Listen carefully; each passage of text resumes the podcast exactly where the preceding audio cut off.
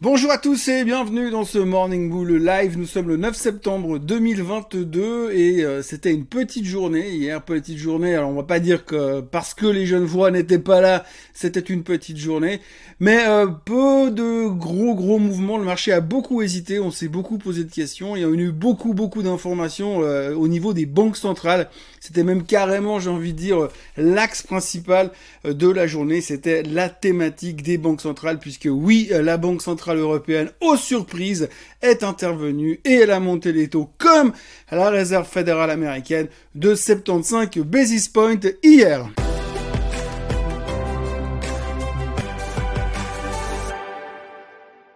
Donc au niveau du comportement global des marchés, ben il n'y a pas eu de grandes grandes surprises. Alors c'est assez rigolo quand même de constater euh, que finalement les, les, mêmes commentaires, la même situation que l'on a vécu à la fin du mois d'août lors du discours, du fameux discours désormais historique de Jackson Hole, eh bien euh, le marché s'est fait littéralement démonter et qu'aujourd'hui on a plus ou moins la même situation, mais les marchés montent parce que finalement c'est bien que les banques centrales prennent la décision de lutter contre l'inflation. Donc Madame Lagarde a fait ce qu'on attendait d'elle hier, elle a simplement monté les taux de 75 basis points. On se demandait jusqu'au dernier moment si elle aurait le courage de prendre cette décision, elle l'a faite, elle va, monter, elle a monté les taux de 75 basis points, mais elle va continuer à les monter. Ce qui est assez euh, impressionnant, c'est que finalement le discours, la communication de la Banque Centrale Européenne est exactement la même que celle de la Fed, simplement avec un décalage dans le temps de 3 à 6 mois. Donc un peu de retard du côté de l'Europe, mais finalement la même réaction. Il est clair que les derniers chiffres de l'inflation en Europe, avec des,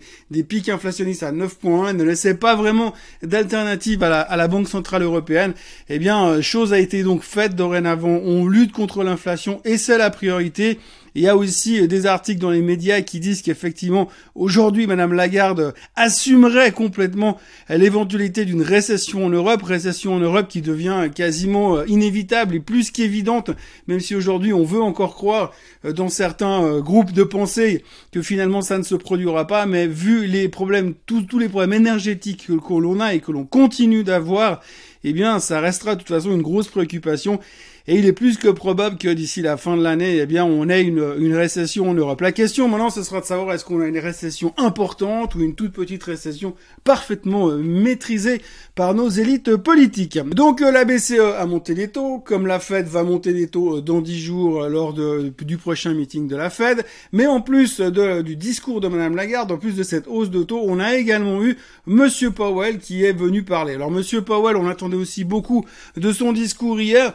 Grosso il a répété ce qu'il a déjà dit, hein, que pour lui sa priorité c'était la lutte contre l'inflation et que tant que l'inflation ne serait pas euh, sous contrôle, chose qui n'est plus arrivée depuis bientôt une année, eh bien euh, il continuerait à monter les taux régulièrement afin d'essayer de la stopper par tous les moyens. C'est en tout cas son objectif. Donc de nouveau, même discours que ce qu'il a fait à Jackson Hole et réaction totalement différente du marché puisqu'il y a, eh bien le marché s'est comporté relativement bien.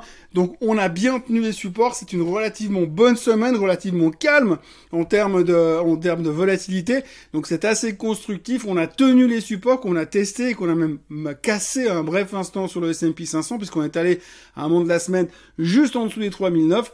Aujourd'hui, on est bien reparti à la hausse, c'est plutôt rassurant. On respire un petit peu de nouveau. Alors, il faut pas non plus vendre la peau de l'ours avant de l'avoir tué, bien sûr, mais il est clair qu'on a l'air d'être un tout petit peu plus confiant pour la suite des événements.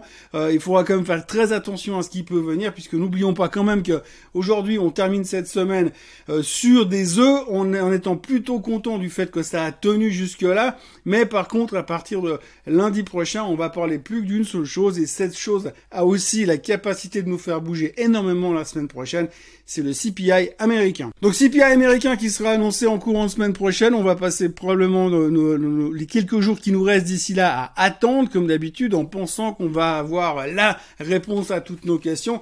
Alors il est vrai que ce qu'on va regarder très attentivement, surtout suite au discours de Monsieur Powell, c'est quelle est la marge de manœuvre et à quelle vitesse finalement cette inflation baisse. On doit absolument voir une nouvelle baisse ce qui semblerait assez logique avec le comportement de certains, certaines matières premières ces derniers temps. Donc on devrait avoir une nouvelle baisse au niveau du CPI, ce qui corroborerait la stratégie de Monsieur Powell. Alors cette fois, il va falloir juste ne pas s'emballer en se disant ah oui mais alors c'est bon, l'inflation baisse, ils vont changer de politique monétaire, ils vont devenir dovish et ils vont bientôt commencer une session, une session de baisse des taux. C'est pas du tout ce qu'il faudra attendre parce que c'est l'erreur qu'on a déjà faite le mois dernier et donc euh, là il faudra pas essayer de la recommettre parce qu'il est clair que même s'il y a des bons signes qui sortent la semaine prochaine, ça ne suffira pas pour faire changer la Banque centrale américaine, mais non seulement elle, mais les banques centrales en général qui aujourd'hui ont mis un point d'honneur à maîtriser l'inflation et lui mettre la tête sous l'eau ces prochains temps. Et sans ça, eh bien, euh, faut pas s'attendre à autre chose. On va avoir un marché qui va être relativement hésitant et extrêmement concentré sur les paroles des banquiers centraux, sur les intentions qu'on va imaginer que les banquiers centraux vont nous annoncer ces prochains temps. Donc on est dans une période toujours assez euh, hésitante, mais en tout cas pour l'instant, et ce matin, vendredi matin de bonne heure, on a l'air de vouloir finir la semaine plutôt pas trop mal. En tous les, cas, les, comportements des marchés hier, que ce soit en Europe, que ce soit aux États-Unis, ont plutôt rassuré l'Asie ce matin, qui est légèrement en hausse.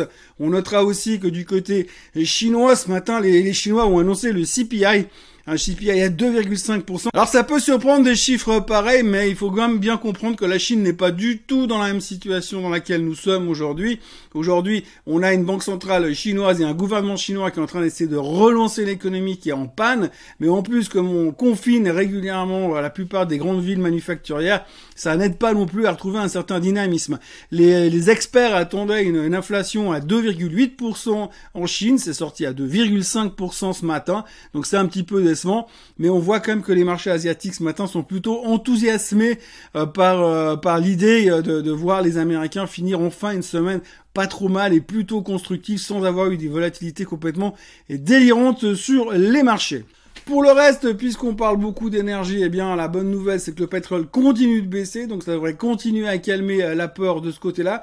On n'a rien réglé du côté gaz, du côté électricité, puisque ça continue de monter dans tous les sens et ça reste une préoccupation principale euh, dans les médias. Enfin, c'était une préoccupation principale dans les médias jusqu'à hier, puisque depuis le décès de la reine d'Angleterre, il n'y a plus un média, même un média financier qui parle d'autre chose que de la succession et du décès d'Elisabeth. Euh, donc du coup, on est en plein, en pleine occupation sur autre chose on a oublié un peu les sujets qui nous préoccupaient tout à l'heure, mais aujourd'hui, le pétrole est en baisse autour des 83. Euh, on sent qu'il y a une détente de ce côté-là et c'est encourageant. C'est pas réglé du côté électricité, c'est pas réglé du côté gaz, c'est pas réglé du côté Poutine. Ça reste une obsession du marché pour le moment.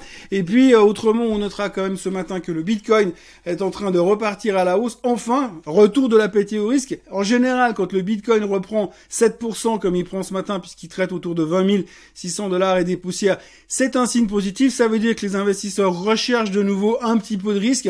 Avec la bonne fin de semaine qu'on a vue, les futurs qui sont en hausse ce matin, on peut se retrouver de nouveau un petit peu plus enthousiaste par rapport à ce que l'on a été ces derniers jours. Mais encore une fois, euh, soyons méfiants. Il y a encore beaucoup de choses qui peuvent se passer. Il est vrai que c'est quand même assez, assez impressionnant de voir finalement ce matin qu'on a un marché positif, bullish, constructif, alors que tous les banquiers centraux sont en train de nous dire que l'inflation elle est de loin pas maîtrisée, que leur plus grande peur c'est que le consommateur commence à aller stocker déjà, acheter tout et n'importe quoi avant que ça continue de monter plus loin et qu'ils veulent absolument casser cette spirale pour l'instant et que la récession euh, qu'on ne peut pas exclure reste un stress mais qu'on s'en occupera plus tard. Et pour l'instant, eh ben, c'est tout ce que les marchés voulaient entendre. C'est assez marrant comme on a réussi en l'espace de quelques semaines à passer du J'aime pas le discours de Powell. Ah, ouais, il est quand même bien ce discours de Powell. Donc on a vraiment euh, switché des deux côtés et pour l'instant, bah, pas s'en plaindre, c'est un petit peu plus constructif, mais on sent quand même que c'est pas gagné parce que autant les mouvements baissiers sont quand même relativement très forts ces derniers temps, autant les mouvements haussiers sont quand même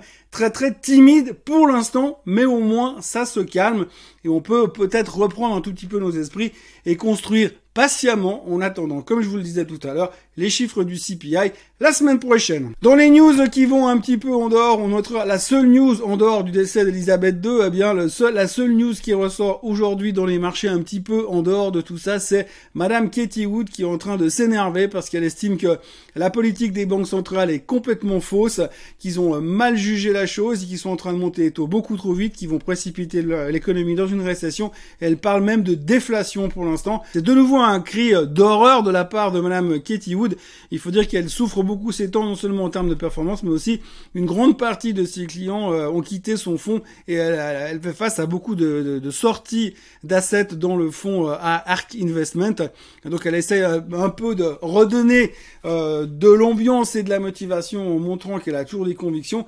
Mais pour l'instant, c'est vrai que c'est très difficile. Toujours est-il que après Mobius, après Grand Tam, après après Michael Burry qui sont venus ces derniers temps nous, nous prévenir que ça allait mal se passer, on a Madame Katie Wood qui s'en prend aussi à la Fed en, en donnant des, des avis qui, si elle a raison et qu'on part dans une déflation, c'est peut-être un scénario qu'on n'a pas encore envisagé là tout de suite. Et si elle a raison, on n'a pas envie d'en parler et on n'a pas envie de le voir non plus. Voilà, c'est un petit vendredi, un vendredi entre un jour de congé et un week-end. Donc déjà, pour ma part, eh bien, je vous souhaite un excellent week-end, même si je vous retrouverai tout à l'heure en fin de matinée ou en début d'après-midi avec le Swiss Bliss, le temps que je le tourne, que je le monte et que je le publie. Euh, d'ici là, vous pouvez vous inscrire à la chaîne Suisse Côte en français, si ce n'est pas encore déjà fait. Vous pouvez également liker cette vidéo. Et moi, bah, je vous retrouve de toute façon tout à l'heure, mais bien sûr pour un Morning Bull Live lundi matin en pleine forme. Passez un excellent week-end. Bye bye.